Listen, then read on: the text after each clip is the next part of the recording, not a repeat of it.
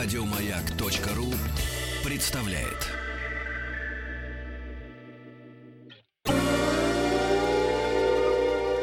Москва слезам поверит. С Анеттой Орловой. Доброго вечера.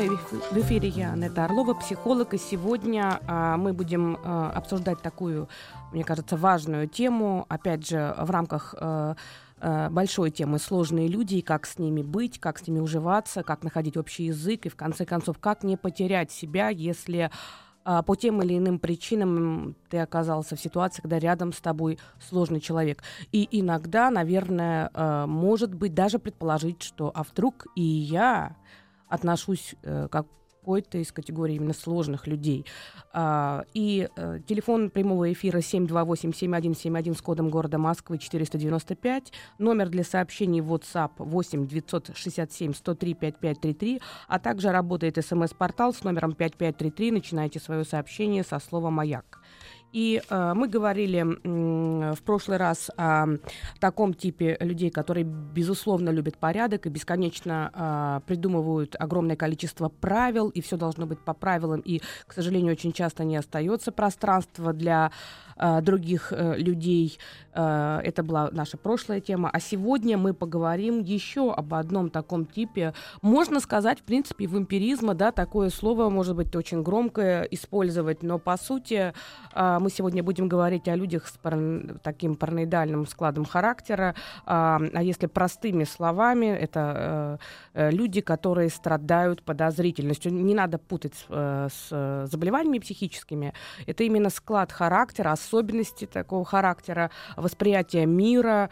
Э, и, но главная такая центральная ядерная черта таких людей это в первую очередь подозрительность. Такой человек, э, он м, постоянно э, пытается проверить этот мир на прочность, и для него все должно быть абсолютно ясно. Э, этот тип, э, он не терпит никакой неопределенности. То есть человек с таким вот э, складом характера, очень подозрительный человек, он а, постоянно пытается проверить вообще все малейшие факты и считает, что вообще в этом мире не бывает ничего случайного. Все, что происходит, э, неким образом взаимосвязано. Поэтому очень часто даже совершенно разрозненные факты такой человек пытается привести к единой системе. И можно говорить о том, что он пытается в какой-то степени упростить эту жизнь. Но с одной стороны получается, что упростить, а с другой стороны все выходит совершенно иначе. А, потому как вот это вот единую картину картину сложить не всегда получается. Он очень огромное значение, огромное значение придает всякого рода деталям. И э, иногда бывает так, что настолько углубляется в детали, что теряет что-то очень важное. Ведь человек, по сути, живет одномоментно во многих измерениях. И, с одной стороны, это и телесно, это и эмоционально, и социально, и духовно. Все это выражается через нашу речь, чер- через то, как мы двигаемся, как мы говорим. И в каждом человеке очень много противоречий, огромное количество противоречий. И м, бывает так, что если на одном уровне, может быть, э, какие-то наши черты не проявляют себя, но на другом это даже может и бросаться в глаза. Вот подозрительный человек, он все время переживает и пытается разглядеть в другом вот эти все конфликты. То есть, по сути, по сути, он пытается все время ответить на главный вопрос. А правда то, что происходит с другим, а, или нет? А, честен он со мной или нет? Скрывает ли он что-то или нет? Вот ключевая история про скрывает или нет. И получается так, что он э, все время пытается интерпретировать эмоции другого человека, пытается интерпретировать поступки, слова, очень огромное значение придает речи. И вдруг, если находит, что что-то с чем-то где-то вот не идеально сходится, он начинает продираться. Он продирается к малейшему выражению лица, он придирается к сказанному слову. Или наоборот, молчание. Молчание тоже может быть поводом для конфликта, потому что он начинает его трактовать, классифицировать и придумывать какое-то определенное объяснение. Э, и главная шкала, по которой он пытается проверить эту жизнь и проверить окружающий мир, это главная шкала правда или ложь правда или ложь. И ему все время кажется, что либо так, либо так. И если такой человек рядом, то приходится постоянно подвергаться вот этой проверке. А, все время есть некое ощущение у такого человека, что близкие с ним, может быть, не до конца честны. И а, если вдруг а, такая мысль приходит к нему в голову, она приходит достаточно часто, он начинает очень активно проверять. И когда он это все проверяет, если вдруг даже малейшие какие-то моменты, нюансы не сходятся, его сердце буквально разрывается на кусочки. И э, надо сказать, что э, что требует такой человек человек от своих близких. В первую очередь надо помнить, что самое главное и самое основное его желание — это буквально абсолютно магнетизировать другого, а, настолько его очаровать, потому что а, самое главное, что он хочет получить от близкого человека, это абсолютное а, такое, а, а абсолютную преданность. Вот здесь не подчинение даже, а преданность. То есть вот это ощущение, что а, тот, кто рядом с тобой, буквально а, на всю жизнь, по, на 100% и буквально разделяет все, и твое мироощущение, твое состояние, твои желания, твое увлечение. Если даже в чем-то, да, близкий человек, может быть, немножко отличается или хочет что-то по-другому, это вызывает абсолютно такое, э, э, ну, можно сказать, разрушение картины, потому что получается, что ты предаешь. Очень часто такие люди э, очень много рассказывают и говорят о моральных принципах. Понятно, что мы все в той или иной степени пытаемся э, как бы многие свои поступки рационализировать, морализировать, придумываем всякого рода обоснований, но такой тип, вот такой подозрительный, э, э, тревожный, такой э, с ярко выраженным таким, э, таким добродетельным, в кавычках, компонентом, э, такие люди пытаются все на свете привести к тем принципам, которые они сами для себя организовали. Но надо сказать, что э, э, они очень избирательны в своих принципах. И вот э, такой э, вопрос преданности, вопрос честности, вопрос э, такой основательности, для них очень важен. И они все время пытаются проверить своих близких, а, насколько э, близкие соответствуют вот этим э, критериям. И надо сказать, что вот в этих попытках постоянно удовлетворять свою подозрительность или отвергать подозрения, а, в этих своих попытках они страшно утомляют близких людей, потому что человек, который находится рядом, должен постоянно оправдываться, постоянно доказывать, постоянно отчитываться за каждый свой шаг. И мы, конечно, сейчас говорим о том, что именно такой типаж людей страдают а, такой очень а, неадекватной ревностью, потому что, естественно, если ключевым вопросом становится правда или ложь, то вот вообще в жизни в целом, то в отношениях между мужчиной и женщиной ключевым вопросом становится а, вообще, а есть ли у тебя кто-то, а способен ли ты или способна ли ты на кого-то посмотреть. И вот этот эм, концепт становится самым центральным. Такой человек постоянно пытается э, найти какие-то э, малейшие признаки, малейшие, если где-то что-то кто-то слово сказал, кто-то посмотрел, и это могут быть совершенно разрозненные факты, они могут быть во времени очень э, быть, э, так скажем, скажем, разрозненное в пространстве, но такой человек, именно особенность этого склада, он берет и собирает все совершенно разные факты, складывает в единую картину и потом начинает обвинять. Вот здесь очень важный момент, что э, обвиняют всегда в том, что ты нарушаешь моральные ценности, потому что морализаторство это один, опять же, из таких способов доказывать свою правоту для такого человека. Надо сказать, что с развитием информационных систем, вот этих облачных технологий, таких как геолокация, всякого рода синхронизация, на самом деле стало гораздо больше людей, которые стали страдать подозрительностью. Понятно, что это и природная черта, но в то же время, когда возникают много возможностей, и эта черта начинает усугубляться. И э, Получается так, что с одной стороны такие люди очень боятся неопределенности, а с другой стороны, постоянно копая, они приводят к тому, что близкие люди начинают тяготиться. И э, если говорить так, попытаться посмотреть внутрь их э, такого человеческого пространства, внутрь э, тайников их души, то там очень много внутренней неопределенности. И они таким образом пытаются за счет внешней определенности как бы себя э, самих успокоить. И надо сказать, что очень важно важный момент. У таких людей есть большие плюсы.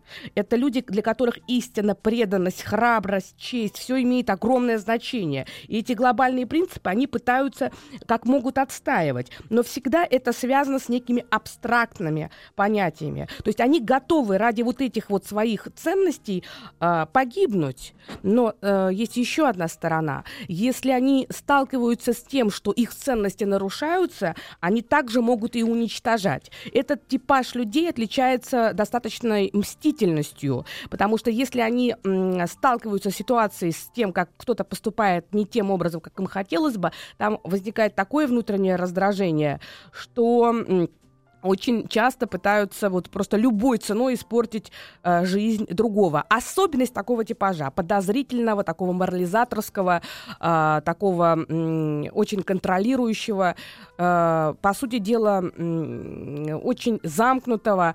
Особенность э, такого типа людей, сложных людей, в том, что они ведь э, искренне, абсолютно искренне считают, что вокруг все плохие, и никому нельзя доверять, потому что обязательно обманут. А, но при этом у них есть четкое убеждение, наверное, это самое сложное в этих людях, почему мы их записали в этих сложные люди, что они абсолютно уверены, что э, их добродетель, она просто вне подозрений. И они без конца любят в разговорах возмущаться, часто ведут ханжеские разговоры, рассказывают про то, как вокруг все какие, кругом очень много грязи, кругом очень много плохого. И они отличаются от нашего прошлого типа, да, когда человек создает очень много правил и требует, чтобы их соблюдали. Отличаются вот эти подозрительные типажи тем, что а, если тот человек, который создает много правил, и, и его близкие, они, зам, они всех мучают своими правилами, и себя в первую очередь мучают правилами. Но если близкий совершает ошибку и потом раскаивается, а, такие люди прощают, они находят а, массу объяснений и все-таки прощают. Для Э, человека с таким параноидальным складом характера, подозрительного человека, э, он считает, что любая вина и даже малейшая погрешность, она обязательно за этим должно следовать наказание. И надо сказать, что они очень часто, когда идет разговор о ком-то, кто виноват, неважно, это э, где-то в СМИ прошла информация или это в соседнем подъезде, они всегда требуют для другого человека, ну не то, что требуют, а говорят о том, что надо бы как можно сильнее наказать. Хочется сказать, что плюсы таких людей, с одной стороны, плюсы, но которые потом превращаются в минусы, что а, главная цель их — это создать какой-то идеальный проект.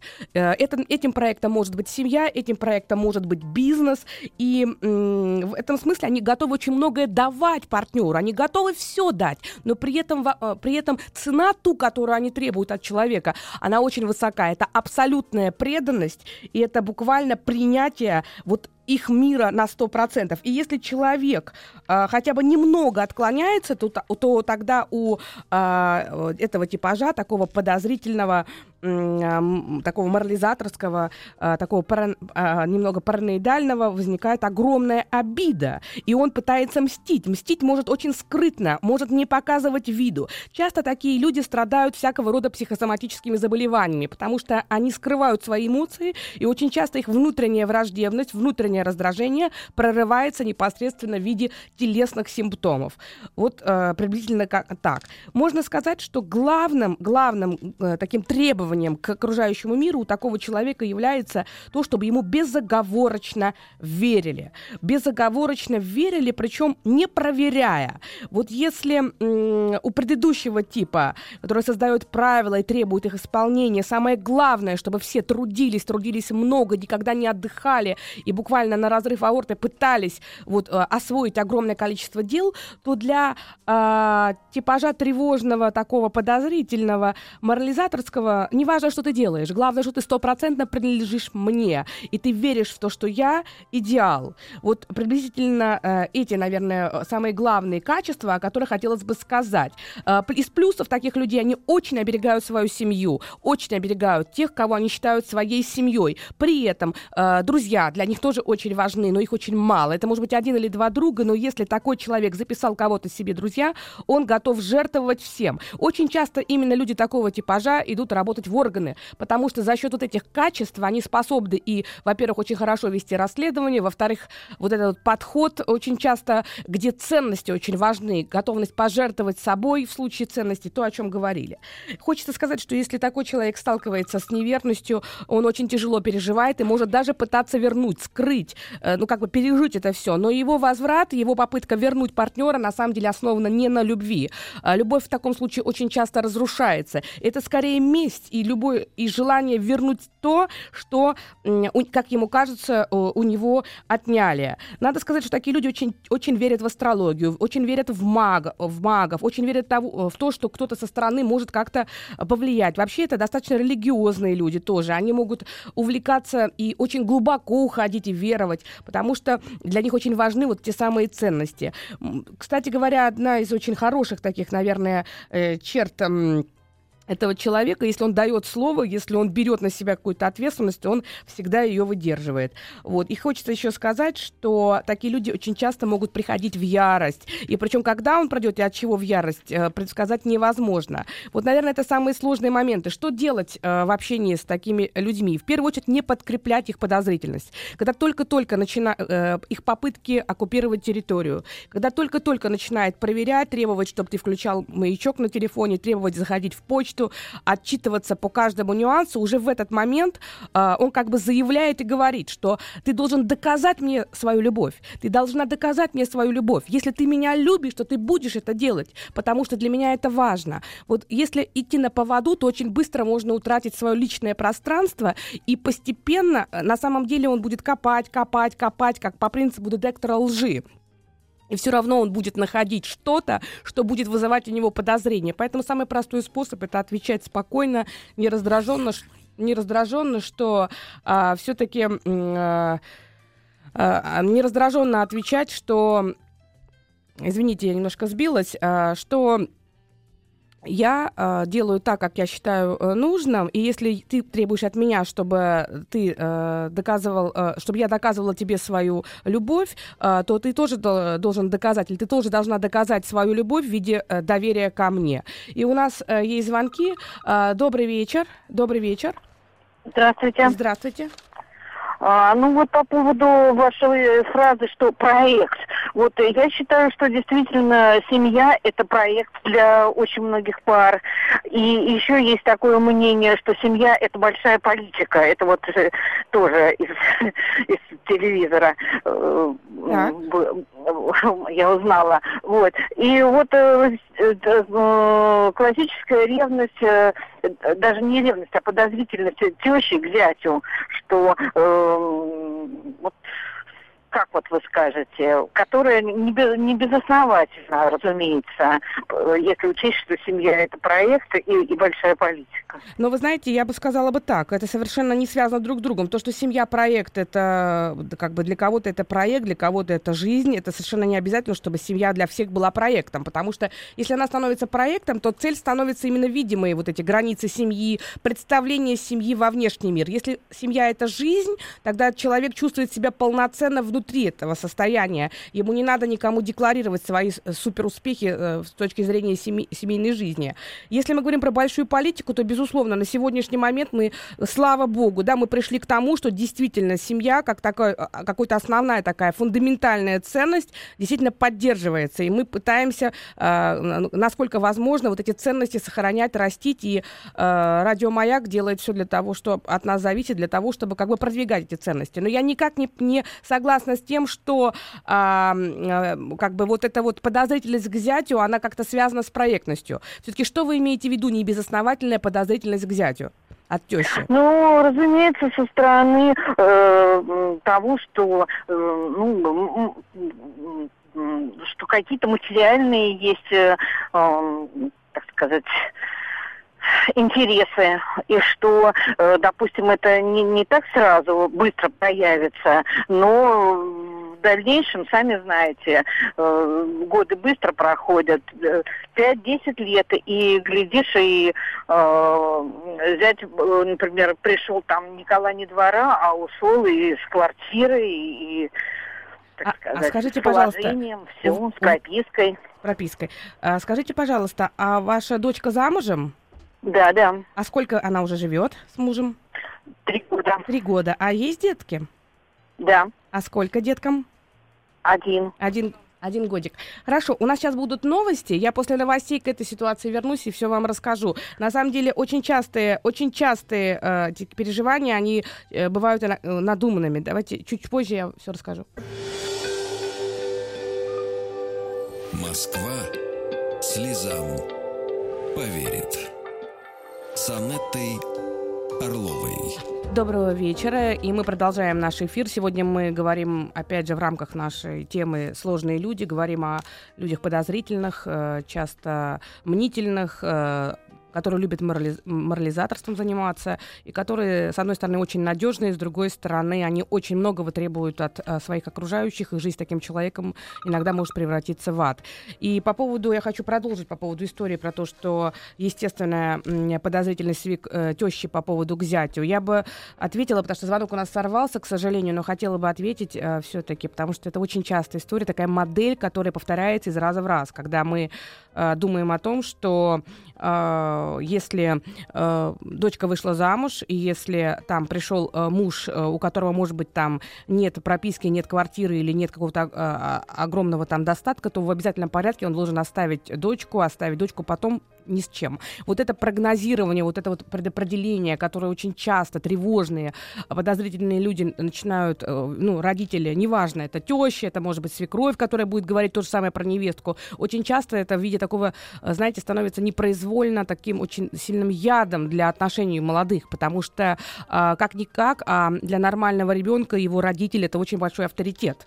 И, он, и, конечно же, наши родители на нас очень сильно влияют. Если близкий человек, авторитетный человек говорит о том, что тебя могут обмануть, тебя могут как бы э, оставить ни с чем, то это не может не влиять на отношения, да, и формат отношений начинает меняться. И я, кстати говоря, знаю достаточно много историй, когда девушки, э, в первую очередь девушки, не делали какого-то глобального шага в своей жизни, э, не выходили замуж, э, опираясь именно на историю про прописку, потому что очень часто, и часто говорили, я не знаю, как своим родителям сказать о том, что у него нет квартиры или нет прописки. Вот здесь очень важный момент, как бы вот э, в каждом отдельном случае относиться очень индивидуально, потому что э, совершенно невозможно предсказать, ни в коем случае нельзя переносить эту модель, э, что вот если нет квартиры, то обязательно потом обманет, обязательно потом кинет. А может быть, он наоборот будет стараться делать все для того, чтобы создать для этой женщины условия, и через некоторое время можно потом вспоминать про те условия, в которые он пришел, а может создать для своей семьи гораздо лучшие условия. Поэтому я бы советовала бы, насколько это возможно, родителям все-таки даже собственные переживания. Понятно, что они всегда э, исходят из желания, чтобы у детей все было хорошо, чтобы все-таки свою тревогу, свои переживания, свою подозрительность не складывать на плечи своих э, детей, которым нужно на самом деле, расправив крылья, лететь к своему собственному счастью. А вот все эти мысли очень часто могут отнимать это желание, и очень часто может компас сбиваться. Вот, э, наверное, то, что мне бы хотелось бы сказать. Итак, э, телефон прямого эфира 728-7171 с кодом города Москвы 495, номер для сообщений WhatsApp 8 967 103 5533, а также работает смс-портал с номером 5533. Начинайте свое сообщение со слова «Маяк». И у нас есть э, звонки. Э, добрый вечер. Добрый вечер, Анетта. Здравствуйте. А, меня зовут Ольга, а, мне 24 года. Я хотела бы а, узнать, вот после того, как мы пять лет с моим молодым человеком, он не изменил. После этого у меня началась какая-то параидальная ну, как бы подозрительность к нему. Вот. И еще мы с ним как бы встречались на протяжении двух лет. Сейчас мы расстались опять как бы из-за того, что а, я замечаю в себе как бы, вот эти вот черты и чем-то вот его достаю. Вот. Я хотела бы узнать, как вот с этим побороться, и возможно ли это, и нужно ли это. А вот э, очень хороший вопрос, Оля, вы сказали. Э, дело в том, что все-таки э, понятно, что мы все приходим в этот мир для того, чтобы быть счастливыми. И когда мы выстраиваем отношения с партнером, конечно, мы все хотим, чтобы это были полноценные отношения. Здесь очень сложно сказать, насколько вообще то, о чем мы сейчас говорим, про такой подозрительный тип характера, насколько это действительно отражает то, что с вами происходит. Потому что все-таки я бы хотела бы э, как бы подчеркнуть, что мы говорим о том, когда все-таки эти подозрения, они безосновательны, когда человек только-только вступив в отношения, начинает обкладывать вот этими флажками территорию другого и пытается в этой территории просто буквально этого другого поглотить полностью. Если у вас была история, когда человек действительно, да, нарушил то, ну, то представление об отношениях, которое у вас было, и вы стали после этого чувствовать себя дискомфортно, неуверенно в этих отношениях, и повысилась конфликтность и подозрительность, э, здесь очень трудно э, сказать, все-таки это в рамках того, что действительно это так и должно быть в этой ситуации, то, что нарушилась безопасность, или все-таки это уже про черты характера. Вообще вот все то, что я рассказывала, вот кроме э, этой ситуации, похоже на вас? Ну, в целом нет. Ну вот. Наверное, нет. Да. Это началось уже после того, Конечно, как поэтому... Да, Олечка, это ситуативная реакция на травму, которая произошла. А то, о чем я говорю, это стиль характера. Могут меняться люди, может не быть никаких измен, но при этом человек все время чувствует вот это вот ощущение, что что-то с ним должно произойти, что э, вокруг него предатели. Очень часто такие люди постоянно, им кажется, что кто-то с кем-то дружит, что вот э, в работе, если это такой начальник, то ему все время кажется, что его подсидят, что обязательно там какая-то такая вот собирается команда, которая должна что-то сделать, чтобы он лишился этого места. В семье, если это буду думать о том, что как бы вот э, обязательно где-то должна быть любовница или любовник, просто я плохо ищу и поэтому не могу найти. Вот, поэтому это немножко не про вас, а по поводу того, что э, почему так отношения сложились, на, может быть, если даже и случилась какая-то да, ситуация измены, очень много зависит от того, как партнер реагирует. Если партнер как бы действительно дает э, как бы информацию о том, что это была случайность, ты понимаешь, что это что-то было несерьезно, если ты чувствуешь, если у тебя у самой высокая самооценка, если ты чувствуешь, что для партнера твои отношения большая ценность, то чаще всего, да, чаще всего э, как-то это все переживается, и люди дальше идут. Но если вот каких-то базовых моментов не хватает, нет, то тогда может э, настолько становится некомфортно, что, может быть, иногда лучше разойтись для того, чтобы в следующих отношениях попробовать, да, вот как бы э, строить это без этой травматики. Вот, наверное, так. Я ответила на ваш Спасибо вопрос. большое вам, Анет. Да, да, да. Всего- Большое спасибо вам за вашу передачу. Всего вам хорошего. Э, До свидания. До свидания. И у нас еще звонки. Добрый вечер. Добрый вечер. Да, здравствуйте, я вас слушаю. А, меня зовут Юрий. А, вот я уже не первый раз э, к вам дозваниваюсь. Хочу сказать вам спасибо за передачу. Спасибо вам. Да, вот. И вот вы эм, рассказывали про какие-то черты характера, прямо вот начал себя узнавать тоже. Ну, отчасти, наверное. А, ну, ну, и это тоже не сразу появилось, вот как предыдущая звонившая, вот, наверное, после такой ситуации у ме- у меня стал, стали появляться черты аналогичные, но они как-то закрепились, не знаю почему, потому что первый брак у меня не сложился, как раз вот по причине измены, вот, и на, на удивление себе, когда это все выяснилось, вот, и произошел развод, как, как-то вот э, быстро у меня сменилась э, любовь на, на ненависть, правда, эта ненависть в кавычках тоже, она была кратковременной, в принципе, сейчас нормально к человеку отношусь. Но, тем не менее, после того, как у меня появились следующие отношения, у меня сразу как бы появилась эта подозрительность, копание, копался постоянно в телефоне, а, там, в какой-то переписке, а, устраивал на этом, на этом фоне скандалы, причем там, э, ну, сам понимаю, просто когда уже успокаивался, там, с друзьями делился, в принципе, если поставить себя на место человека, все, все же мы флиртуем, правильно, там, в обычной жизни, там, где-то на работе, кто-то там может, где девушки так подмигнуть, и, там, и девушки с, с молодыми э, по парнями тоже могут себя более-менее, более-менее свободно вести, когда нет молодого человека рядом. Ну, если это не переходит в какие-то там э, другие э, фазы отношений, то, в принципе, многие себе это позволяют. Ну, наверное, в том, в том числе и я в той или иной степени. Вот скажите, э, Юрий, просто время ограничено, чтобы А. мне вот как бы вот немножко фокусировать историю. Скажите, пожалуйста, в, ны- в нынешних ваших отношениях, вот с вашей новой, это супруга или это подруга? Это, ну, жена, так сказать. А, жена. жена уже, да? Скажите, вот э, эти ваши черты, они разрушительно влияют на нынешние отношения? Ну, они до определенной меры вли- влияли. То есть, если коротко сказать, что чуть ли не до, не до развода дело дошло, после этого я более-менее успокоился, после рождения ребенка, так скажем. Меня Ага. это дело успокоило, да. Теперь это, я так понимаю, что вылилось в другом. Теперь у меня завышенные требования к, к- к тому, чтобы были там... э, жена была более женственная в плане, там, готовила борщи, убиралась Мгм, дома. Вот эти вот ценности у меня ну, как-то, как-то гипертрофировано выражено. я да. сейчас вот на это требую. Вот, Вот сма- как вот от этого избавиться? Да, да. мне? Вы знаете, как, э, по всей видимости, для вас э, очень важный момент, да, нарушилась та картина безопасности, которая у вас была. В первом браке ребенок есть? Нет, нет. Да. Вот, по всей видимости, вам э, как-то вот так сложилось, подкрепилось, что если женщина свободна, если у женщины много времени, если ее не контролировать, то она такая вот пойдет и Ну, изменит. И вот что-то Ну, с этим Возможно. вот, поэтому и еще второй момент. А, ваша первая супруга мало уделяла внимания вот этим домашним заботам? Нет, нормально. Нормально. Да. Ну, я так думаю, что вот а, то, что сейчас ваша супруга там варит борщи, там все делает, должна быть хорошей мамой, это все про вашу внутреннюю, ваше ощущение безопасности. То есть э, таким образом вы чувствуете, что вроде как она внутри семьи, ничего не происходит. Вот. А, ваша супруга жалуется или нет?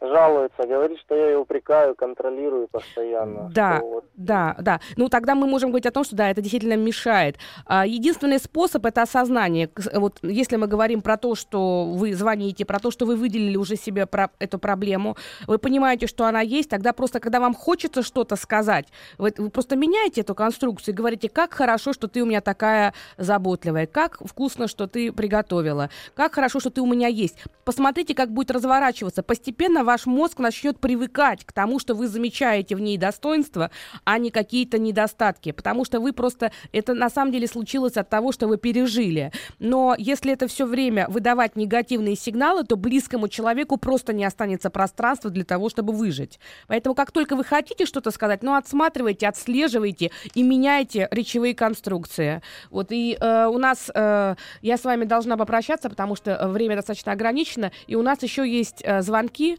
Э, я, вам я, Юрий, э, желаю, чтобы вы наслаждались тем, что есть, потому что у вас сейчас хорошая семья, ребенок и вкусный э, дома обед вас ждет, ужин, вернее, уже. Э, счастливо. А, добрый вечер. А, Здравствуйте, Анетта. Да, здравствуйте. А, Спасибо за возможность задать вопрос. А, Я в себе нахожу вот признаки перфекциониста, особенно что касается работы. То есть я постоянно а, х- пытаюсь сделать все максимально все задания, которые от меня требуются. А. И еще что есть такая черта, что я постоянно слежу за тем, э, за, за тем, как другие делают свои, э, ну, свои обязанности выполняют, да, что они делают, как они это выполняют, что-то не, не замечают, меня это жутко раздражает. Вот. И как следствие, я как бы беру, часто беру на себя много работы, потому что мне кажется, что а, как бы, ну, кроме меня никто лучше это не сделает, скажем так, да. Совершенно, совершенно не умею, у меня есть несколько подчиненных, но совершенно не умею грамотно там делегировать полномочия, скажем так, да, а, так, чтобы себя тоже загружать, а в итоге такая ситуация. Ну, как, как, как, как э, можно над собой работать, чтобы э, вот поменьше подмечать этого и поменьше заваливать на себя? А, Вы знаете, это такая, сказать? э, это такая большая достаточно тема. Пожалуйста, прослушайте. Должно быть в подкастах за прошлый четверг. э, очень близкая тема. А, Мгм. Вот там про обсессивных как раз личностей э, идет разговор, про тех, кто устанавливает много порядков, правил. Это такая близкая, не стопроцентно про перфекционизм, но близко. Теперь про пер- перфекционизм, про то, о чем вы говорили кратенько. Просто там это весь час был посвящен вот э, той теме. А, м, здесь э, мы, здесь что-то про то, что я должен быть лучше других. Я да-да-да. должен быть лучше других. А, потому что если я не буду лучше других, то я буду хуже других. Понятно, Мгм. о чем я э, говорю? То есть вот это какая-то такая, знаете, как черно-белое мышление. То есть либо все супер, либо вообще все кошмар.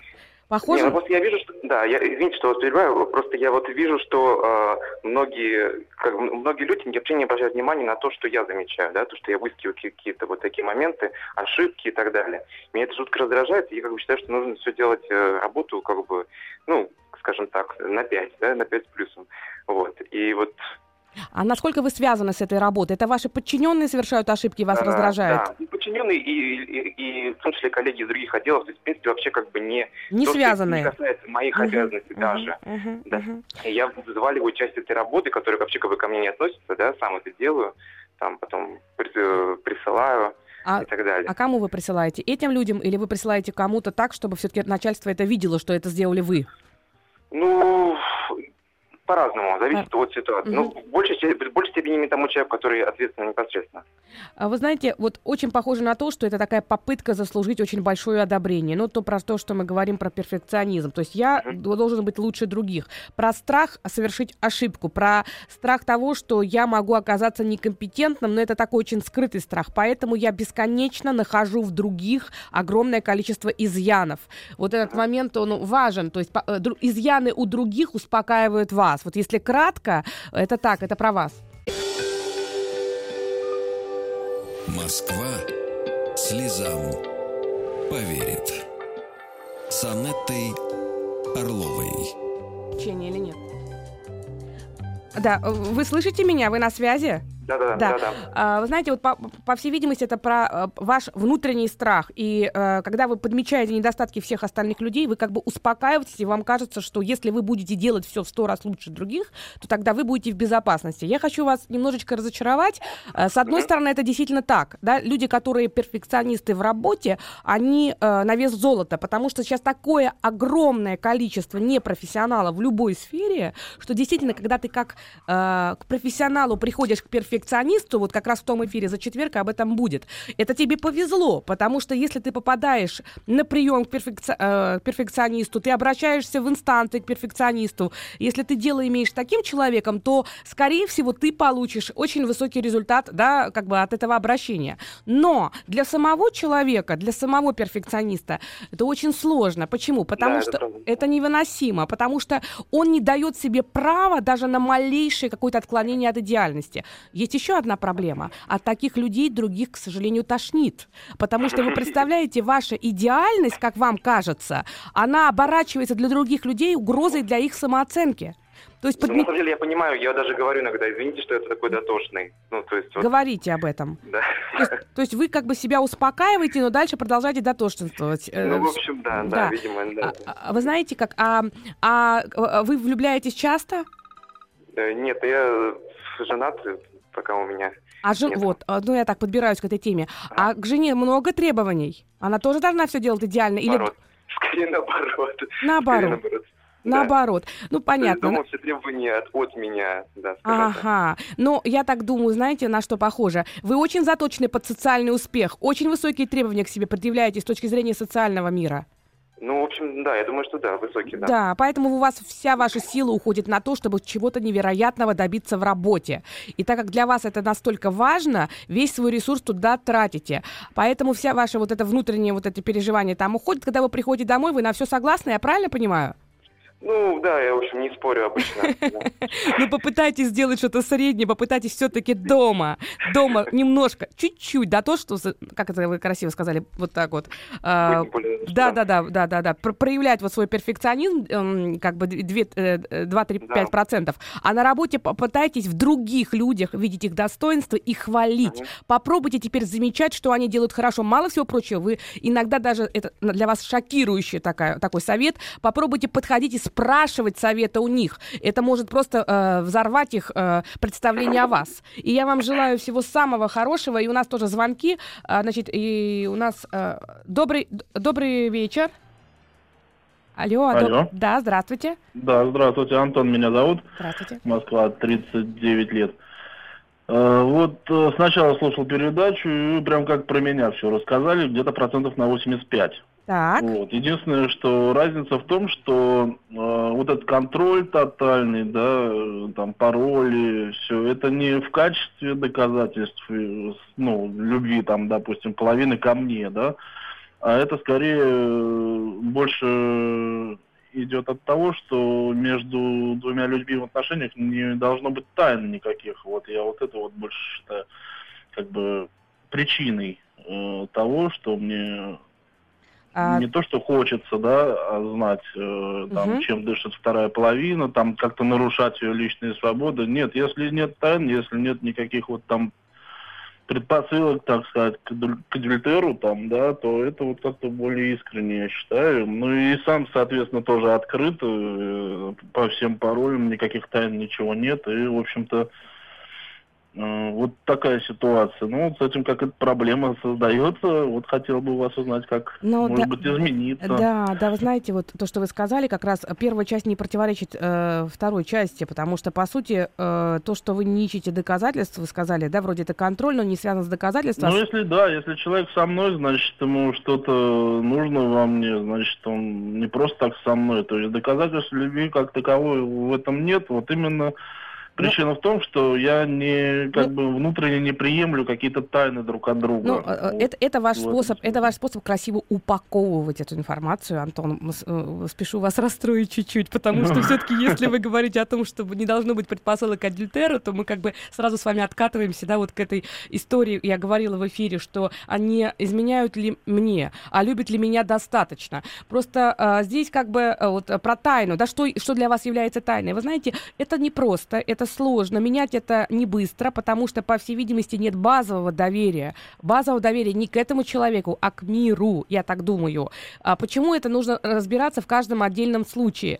А, но что хочу сказать, когда вот э, вы говорите, что не должно быть тайн, а, то тут у меня тоже возникают очень большие переживания. Почему? Потому что если нет тайн, то здесь уже нету интриги и нету какого-то внутреннего, знаете, как ощущения, что э, вы сливаетесь. Я не говорю про то, что надо с кем-то переписываться, ни в коем случае. Я имею в виду, что если все на свете вот так вот нужно обязательно э, как бы предъявлять, э, то это, конечно, такой не да всем нет, приемлемо. не, не, не, при- не, в- не в смысле, что вот пред- предъявлять, а в смысле, что просто не скрывать ни, ничего, даже если там с кем-то пойти попить кофе, там встретиться, ну, просто чтобы хотя бы это не скрывать и не маскировать как-то. А вот тогда вопрос. друга.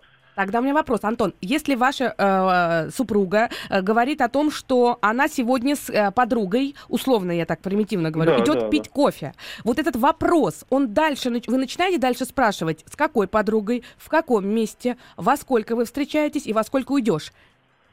Не, ну, тогда точно-то нет. Но Ну. во сколько уйдешь, да, но это исключительно Ну, то, во сколько это безопасности, Это во- да. Ну, то- Все-таки, ну вот тут очень тонкий момент, а, потому что м, очень часто вот мне пришло, кстати говоря, вот такое сообщение, тоже вам зачитаю, может вам это пригодится.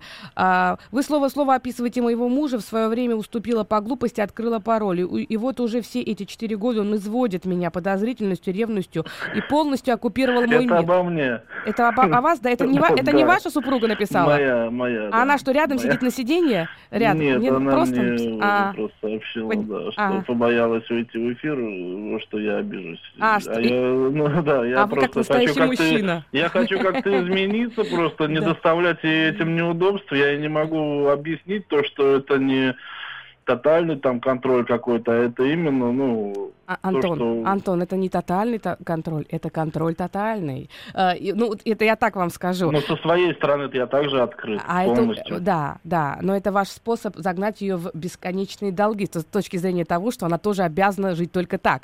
А, Здесь нужно разобраться не только в паролях дела. Я так думаю, что вы э, просматриваете ее, э, ее э, профиль, и дальше вы реагируете даже на те сообщения, которые пишут ей другие люди, не те, которым она отвечает. Нет, раньше такое было, сейчас уже такого нет уже. Ну, тогда- Больше тогда- года такого нет, как бы. Тогда и вы- редко даже вообще когда-то случайно, если попадает Ну их там- хорошо. Тогда вы движетесь в нужном направлении. Я честно хочу сказать, что если мы хотим выстраивать полноценные, нормальные, добрые отношения, то фактор доверия, он является ключевым. Потому что когда мы доверяем этому миру, мир тоже старается отвечать взаимностью. Это то же самое, что любовь, отношения, семейные отношения. Это как, знаете, как этот цветочек, который, а, он сначала очень маленький, потом он растет. Или такое маленькое деревце, которое нужно бесконечно поливать, заботиться. И честное слово, когда а, в семейных отношениях возникает это ощущение, что фундаментальная почва качается, это может быть э, и измена со стороны партнера, которая будет разрушать, разъедать, коррозировать. Это может быть подозрение со стороны э, близкого человека, хотя нет никаких предпосылок. Все это начинает очень влиять э, негативно. Поэтому говорите друг другу добрые слова, а если вы чувствуете, что задыхаетесь от своих подозрений, то это, наверное, вопрос о том, чтобы задуматься, как я живу, почему я настолько боюсь этого мира, почему я так жду, что меня предадут, когда у меня был такой травматичный опыт, и попытаться посмотреть на все другими глазами. Будьте счастливы. До свидания. Еще больше подкастов на радиомаяк.ру.